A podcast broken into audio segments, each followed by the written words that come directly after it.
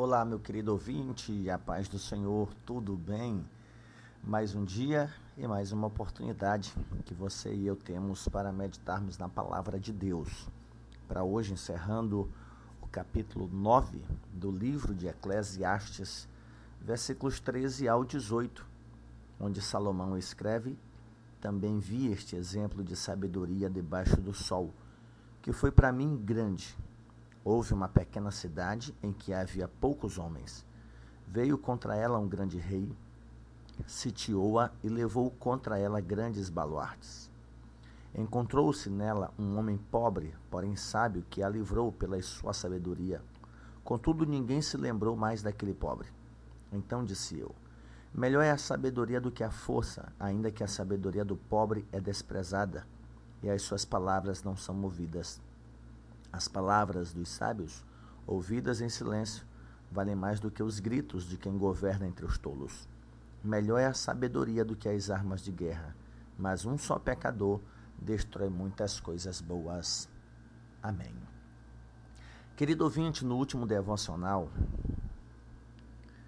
baseado nos versículos 11 e 12, nós meditamos sobre a conclusão de Salomão a respeito de que nem sempre os nossos esforços garantem para nós os nossos objetivos. Como ele mesmo vai dizer, não é dos rápidos o prêmio, não é dos valentes a vitória, não é dos sábios o pão, e nem ainda dos prudentes a riqueza, e nem dos inteligentes o favor. Isso em decorrência de algumas circunstâncias adversas.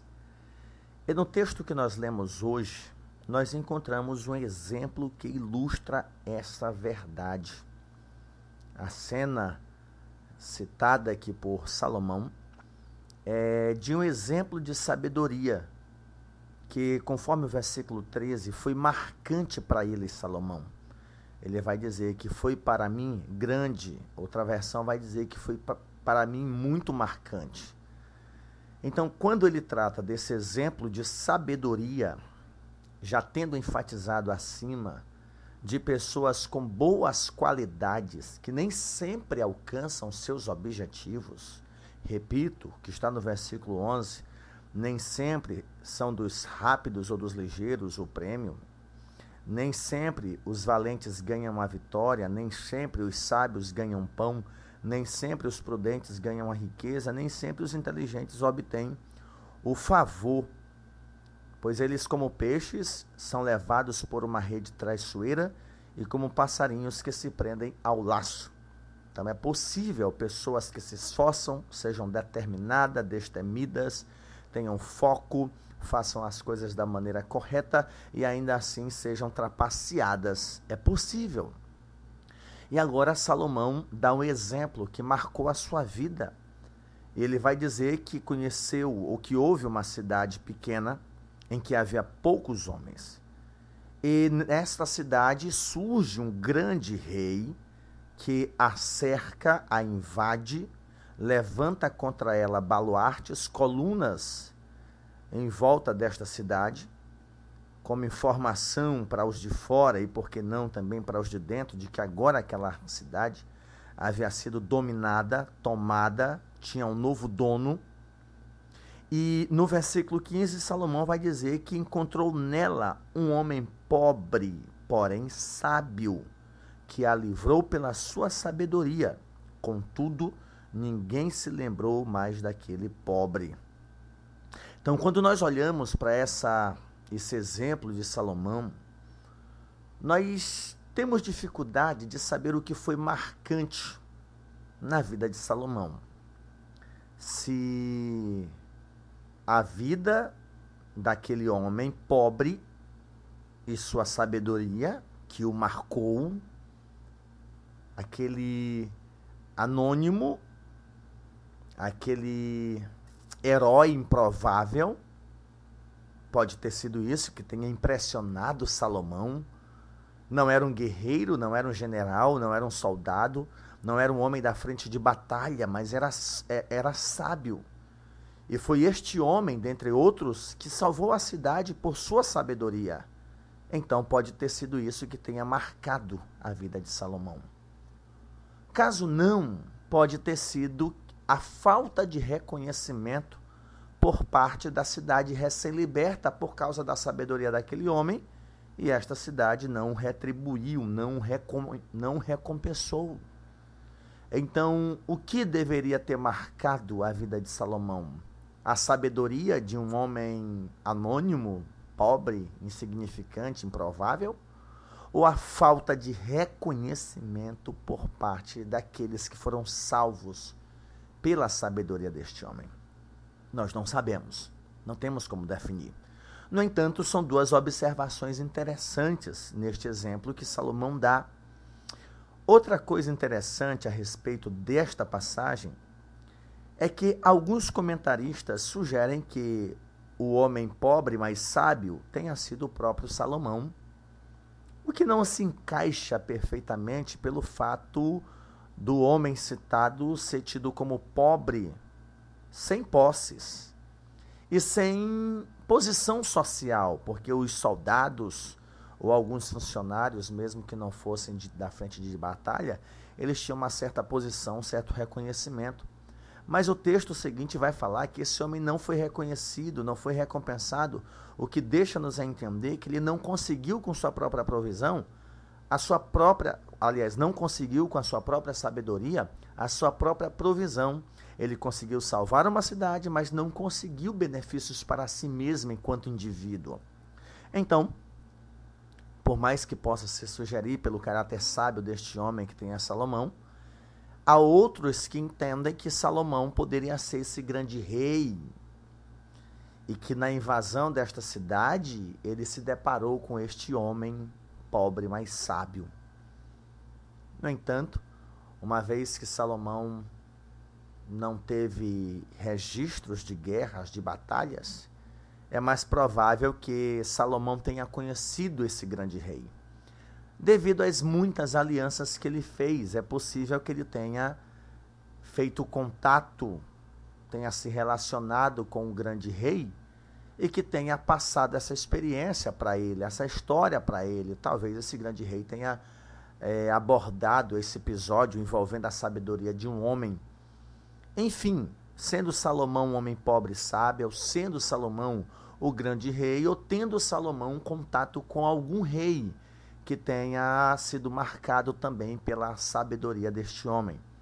É certo que esta cena faz com que Salomão chegue à conclusão de que nem todos aqueles que merecem, por suas próprias virtudes, obtêm aquilo que se espera.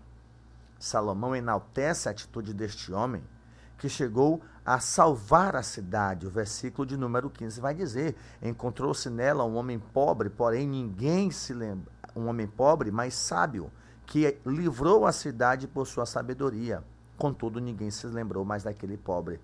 Provavelmente, esse homem sábio salvou a cidade através de uma negociação, de um acordo feito, de alguma sugestão que pudesse beneficiar o invasor o exército que havia sitiado aquela cidade, talvez entregando um ofensor principal ou alguém para poder manter a paz sobre aquela cidade. É certo que ele mediou um tempo de paz sobre o seu povo e conseguiu preservar a vida de pessoas, por mais que fosse uma cidade em que houvesse poucos homens, aquele improvável, pobre, mas sábio foi o que garantiu a segurança da cidade e ele não é recompensado. Quando o texto diz que a cidade não se lembrou mais daquele pobre, não quer dizer que a cidade perdeu ele da memória, mas porque ele não foi recompensado. A cidade não recompensou. Talvez por ele não ter direito algum de batalha, não ter sido um soldado, não ter sido um líder político, enfim, ele foi ignorado. Ele foi ignorado, a sua atitude foi ignorada, e isso pela cidade recém-liberta. E essa experiência faz com que Salomão seja marcado ao ponto de tirar as suas conclusões a partir do versículo de número 16. Então disse eu: melhor é a sabedoria do que a força, ainda que a sabedoria do pobre seja desprezada e as suas palavras não ouvidas. Ainda assim, Por mais que você não seja recompensado, a sabedoria é melhor. Há aí na, na internet uma animação interessante de uma grande pedra que vai caindo de um morro sobre uma pequenina cidade. E um monstro de pedra protege essa cidade. É uma grande pedra rolando, sentida a uma pequena cidade à margem do mar. E à medida em que aquela grande pedra vai rolando, que é maior do que a cidade, é uma animação, tá? Um monstro de pedra, um monstro desfigurado de pedra, se coloca entre a pedra rolando e a cidade que estava prestes a ser destruída. E ele vai segurando aquela pedra rolando o máximo que pode. É certo que ele livra toda a cidade de ser destruída por aquela pedra, mas não consegue impedir que o seu calcanhar, pela força da pedra que o empurrava, destruísse uma pequena torre da cidade, uma pequena torre de uma grande cidade. E o fato dele não dele salvar toda a cidade mas o seu pé triscar numa torre e aquela torre cair, toda a cidade começa a apedrejá-lo, toda a cidade começa a atacá-lo. A cidade não olha para o fato dele ter libertado aquela cidade, ter impedido que a pedra rolasse e acabasse com todo mundo. Toda a cidade olha para o fato dele ter derrubado uma torre, mesmo sem se tocar que aquela torre foi derrubada na tentativa dele preservar toda a cidade. Então todos começam a apedrejá-lo. E então aquele monstro olha assim para a tela e solta a pedra e deixa a pedra rolar e acabar com tudo. Por que, é que eu lembrei dessa animação? Porque esse homem, na sua sabedoria, poderia dizer assim: rapaz, quer saber? Eu vou deixar todo mundo morrer, quem quiser que se dane. Mas aí ele deixaria de ser sábio. Ele passaria a agir como tolo. E então Salomão vai dizer: ainda assim, a sabedoria é melhor do que a força. Ainda que a sabedoria do pobre seja desprezada, e as suas palavras não ouvidas. As palavras dos sábios, ouvidas em silêncio, elas valem mais do que os gritos de quem governa entre tolos. Aquele homem não foi reconhecido, no entanto, ele não foi vingativo. Talvez sofreu, tenha sido ressentido, porque é ser humano, mas ele não ficou batendo boca, espraguejando, é, prometendo sentimento de vingança, jogando na cara. Não, ele continuou em silêncio. E Salomão entende que as palavras do sábio, ouvidas em silêncio, elas valem mais do que os gritos de quem governa entre os tolos. E então ele conclui dizendo: melhor é a sabedoria do que as armas de guerra. Mas um só pecador destrói muitas coisas boas. Meu querido ouvinte, é certo que nós às vezes nos comprometemos muito por falar aquilo que é desnecessário até um adágio, né, que quem muito fala, muito se complica. E eu tiro pela minha própria experiência pastoral, vez ou outra eu converso com alguns irmãos da minha igreja em relação a alguns membros que temos que falam bem pouco, que falam bem pouco, não falam quase nada. São pessoas boas, pessoas que congregam, pessoas que têm sua vida, pessoas que estão na EBD, mas que falam bem pouco. E eu olho para essas pessoas e conversando com outra pessoa, eu digo, eu duvido se se mete em confusão. Eu duvido se essas pessoas se envolvem em fofoca, duvido se essas pessoas se envolvem em história. Eu, eu, eu duvido se alguém ousa dizer que fulano disse isso, fulano se meteu nessa. Não tem como. não tem como. Por mais que o silêncio daquela pessoa pareça incomodar, por mais que não sejam pessoas talvez acessíveis para uma conversa, para um diálogo, é certo que essas pessoas dificilmente se envolverão em confusão, porque são prudentes, porque falam o mínimo. E Salomão vai dizer: melhor é a sabedoria do que as armas de guerra. Mas um pecador destrói muitas coisas boas. Então, querido, nem sempre nós somos reconhecidos e nós adoecemos quando nós fazemos o que é bom, o que é sábio, procurando aprovação. Não, moralmente devemos fazer o que é certo porque é certo, independente do reconhecimento ou não. É bom, é louvável, fortalece, ajuda sim, mas caso não, passaremos a agir como tolo, passaremos a fazer como Asaf no Salmo 73, que está disposto a agir como um ímpio, a agir como um tolo, exatamente por entender ou por pensar que Deus beneficia o ímpio e maltrata o justo. Não, não faça isso. Sofra as consequências por você ser justo, por sua sabedoria.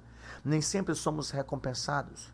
Mas não sejamos também causadores de destruição por acharmos, ah, então é assim, pois então pronto, eu vou fazer mesmo para arrebentar. Não, não sejamos tolos. Não comprometamos a nossa eternidade por uma atitude imprudente. Diante do texto que nós acabamos de ler, entendamos que nós nem sempre seremos recompensados, reconhecidos, percebidos por aquilo que é bom. Mas sem sombra de dúvidas, nós seremos lembrados, nosso nome será tema de conversas à mesa, à calçada, por causa de uma atitude imprudente, tola, boba, idiota que nós cometemos. Como diz o próprio Salomão, um só pecador destrói muitas coisas. E talvez o nosso nome estará na boca de tolos por causa da nossa tolice. Agora, se nós agirmos com sabedoria, eu garanto para você que por mais que não tenhamos o barulho dos tolos, nós teremos a admiração dos sábios. Você pode dizer amém? Deus, eu quero te dar graças e louvar ao Senhor. Celebrar a Ti por tudo, por Tua graça, por Tua misericórdia e pedir ao Senhor que nos abençoe, que nos ajude a viver em sabedoria e a não nos entregarmos à tolice. Permita-nos, Senhor, viver para a tua glória. Vivemos para a tua glória mesmo, a dependermos inteiramente de ti. Abençoa a minha, a vida do meu ouvinte. Nós nos colocamos nas tuas santas mãos e pedimos ao Senhor que nos acenda uma luz no coração e no entendimento para trilharmos nos caminhos da tua verdade. No nome de Jesus eu oro. No nome de Jesus eu agradeço. Amém.